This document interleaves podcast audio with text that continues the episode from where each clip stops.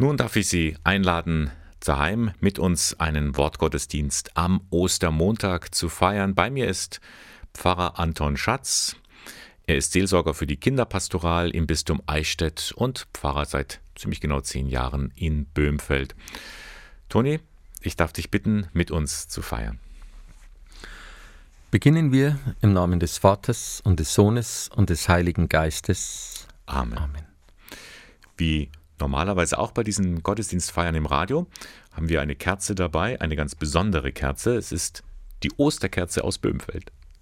Eine wunderschöne Kerze. Sie ist jedes Jahr individuell gestaltet von Frau Serafine Regensburger, eine Böhmfelder Bürgerin, die das ganz, ganz toll macht und wie gesagt jedes Jahr auch andere Motive. Heuer mit viel Grün dabei, wie man sieht. Äh, auch das Thema der Schöpfung, die verwundete Schöpfung, die Schöpfung, die zum Leben erstehen soll, auch das kann man ja in das Ostergeschehen mit reinnehmen. Und diese Kerze wird auch euch in der Gemeinde das ganze Jahr über jetzt begleiten? So ist es. Wenn Taufen sind, Beerdigungen, immer wenn so die Feier des Lebens besonders betont wird, dann wird die Osterkerze angezündet. Und das machen wir jetzt auch. Wir zünden die Kerze jetzt hier im Studio an. Vielleicht haben Sie zu Hause ja auch eine Kerze. Und sie leuchtet jetzt für uns. Lasset uns beten. Herr, bleibe bei uns, denn es wird Nacht.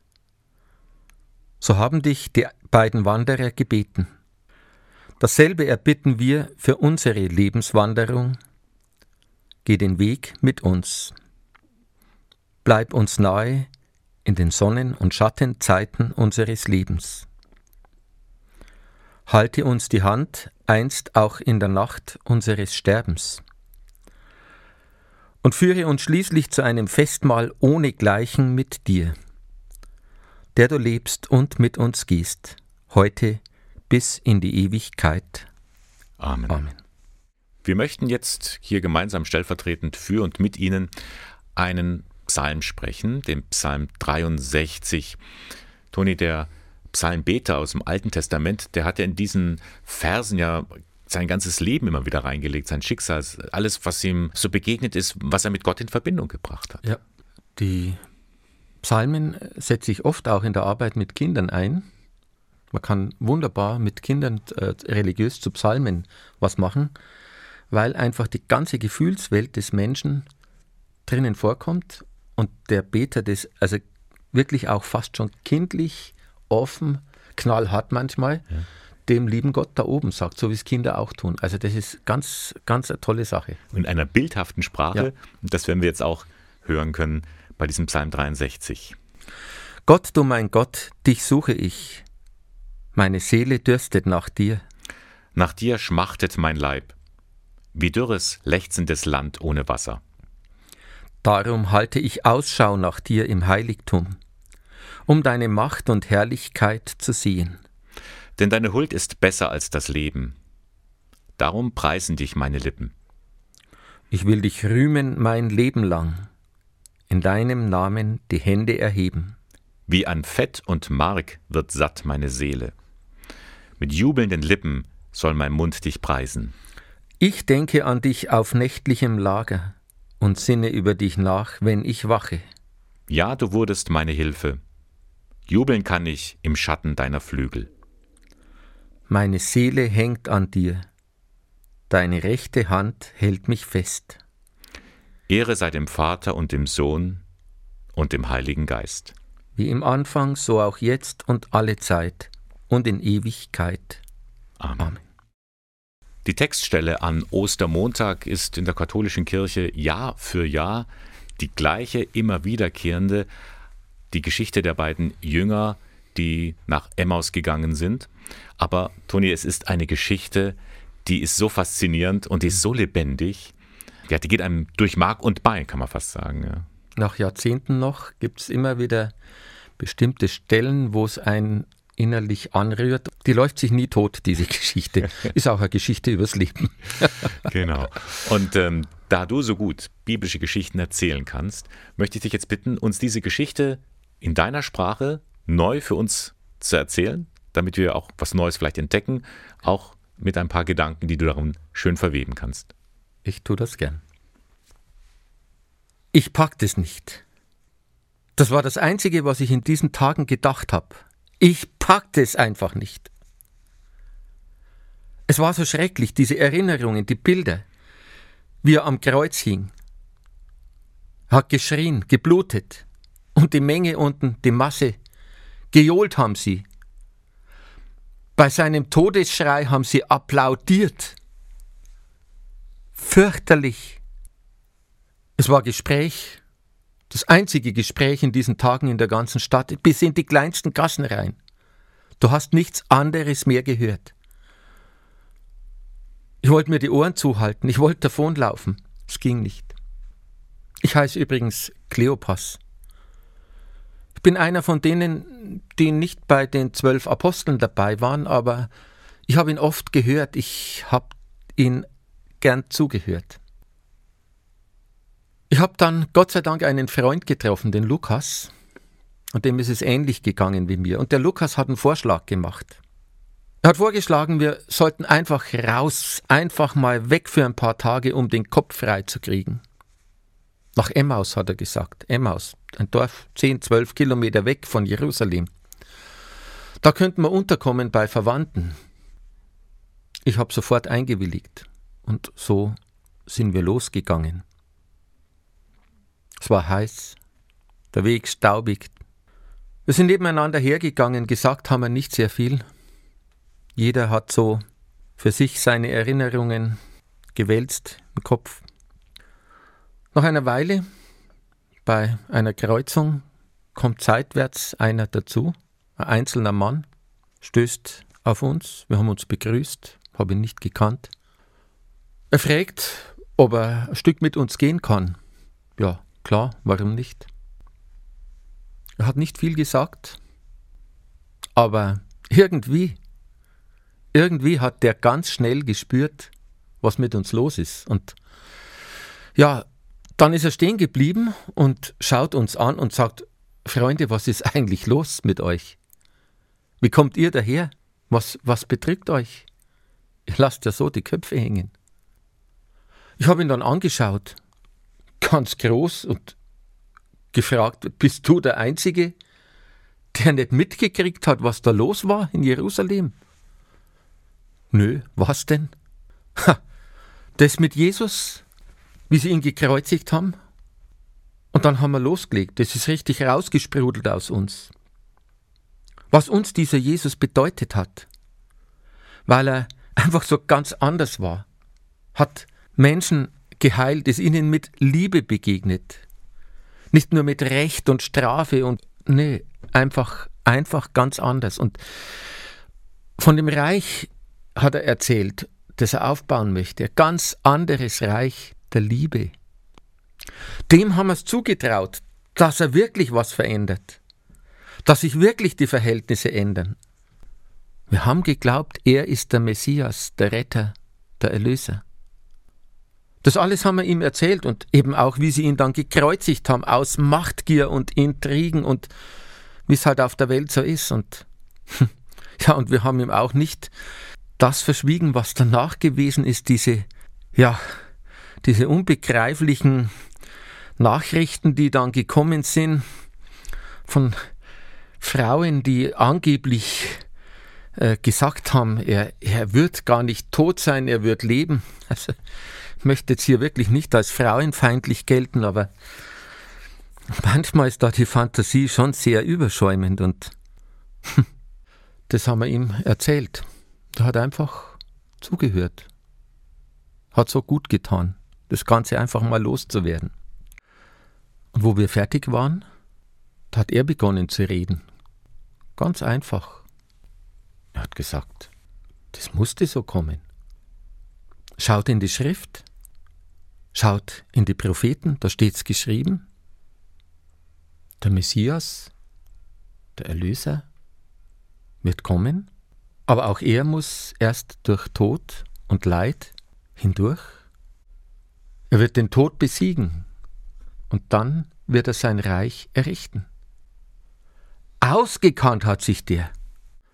Das war unbeschreiblich, was der uns an eine ganz neue Perspektive hat der uns vermittelt. Es hat gut getan. Und bis wir es uns versehen haben, sehen wir am Horizont schon die ersten Dächer von Emmaus. Und als wir angekommen sind an unserem Ziel, da wollte er sich verabschieden. Das wollten wir auf keinen Fall. Wir haben gesagt, bitte, bitte, äh, bleib doch bei uns. Schau, es wird Abend, die Sonne geht gleich unter. Dann hat er sich überreden lassen, ist mit rein ins Haus. Und wo wir dann am Tisch sitzen, dann nimmt er das Brot. Ich habe mich noch gewundert, er, nicht der Hausherr, wie es bei uns üblich ist. Er nimmt das Brot und hält es nach oben und betet und dann teilt er es in Stücke und gibt jedem von uns. Und in dem Moment, wo er mir das Brot reicht, da ist es mir heiß und kalt in einem über den Rücken gelaufen. Und ich schaue den Lukas an, der Lukas schaut mich an. Und ich sage, du, weißt du, wie mir das vorkommt? Das ist wie beim Abendmahl. Und der Lukas sagt, nee du, das ist nicht wie beim Abendmahl. Das ist er. Er, Jesus. Er war die ganze Zeit mit uns unterwegs. Und wir haben ihn nicht erkannt. Und jetzt, wo er das Brot mit uns bricht, jetzt ist alles klar. Er lebt. Er ist bei uns. Ah war das eine Freude. Und ich sage zum Lukas, du, mich hält hier nichts mehr, sei mir nicht böse, aber ich muss unbedingt jetzt auf der Stelle zurück nach Jerusalem. Ich muss das den anderen erzählen. Und bei stockfinsterer Nacht haben wir uns nochmal auf den Weg gemacht, sind den ganzen Weg zurück. Vom Gefühl her waren wir doppelt so schnell wie auf dem Hinweg.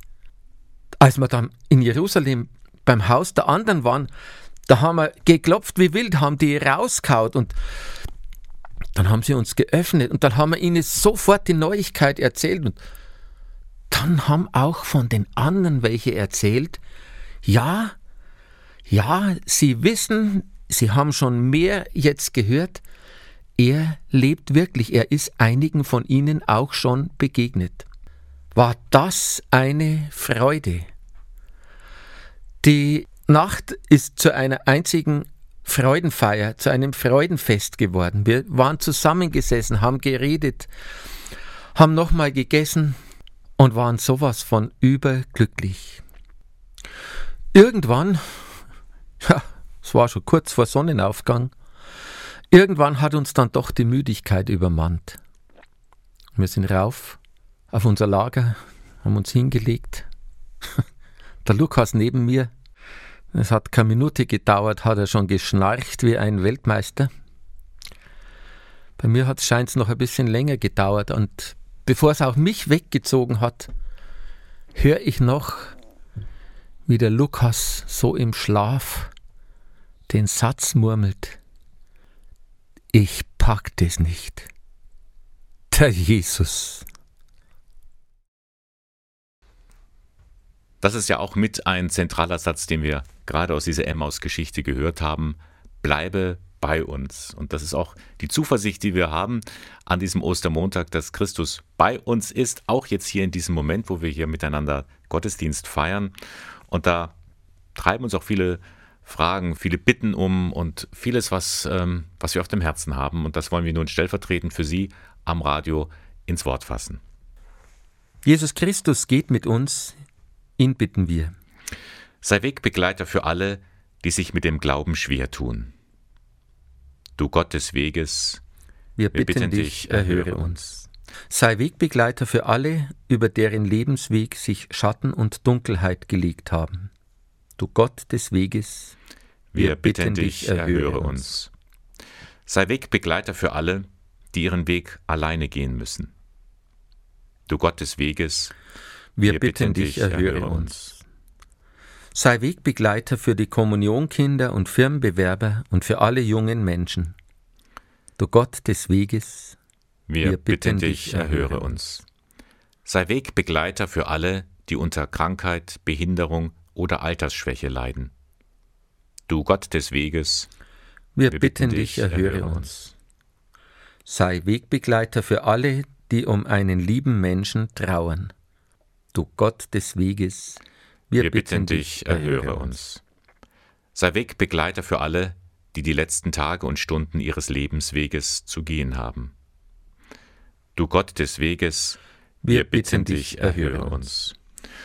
Und so wollen wir miteinander das Vaterunser beten, das Gebet, das Christus seinen Jüngern, uns, Männern und Frauen, Kindern, Jugendlichen, allen Menschen gelehrt hat. Und wir laden sie ein, am Radio zu Hause mit uns zu beten. Vater unser im Himmel, geheiligt werde dein Name, dein Reich komme, dein Wille geschehe, wie im Himmel so auf Erden. Unser tägliches Brot gib uns heute und vergib uns unsere Schuld, wie auch wir vergeben unseren Schuldigern. Und führe uns nicht in Versuchung, sondern erlöse uns von dem Bösen. Denn dein ist das Reich und die Kraft und die Herrlichkeit in Ewigkeit. Amen. Bitten wir Gott um seinen Segen für alle unsere Wege. Der Herr segne und behüte uns. Der Herr lasse sein Angesicht über uns leuchten und sei uns gnädig. Der Herr wende uns sein Antlitz zu, er schenke Frieden und führe uns auf allen Wegen. Er, der allmächtige und gute Gott, der Vater und der Sohn und der Heilige Geist. Amen. Amen.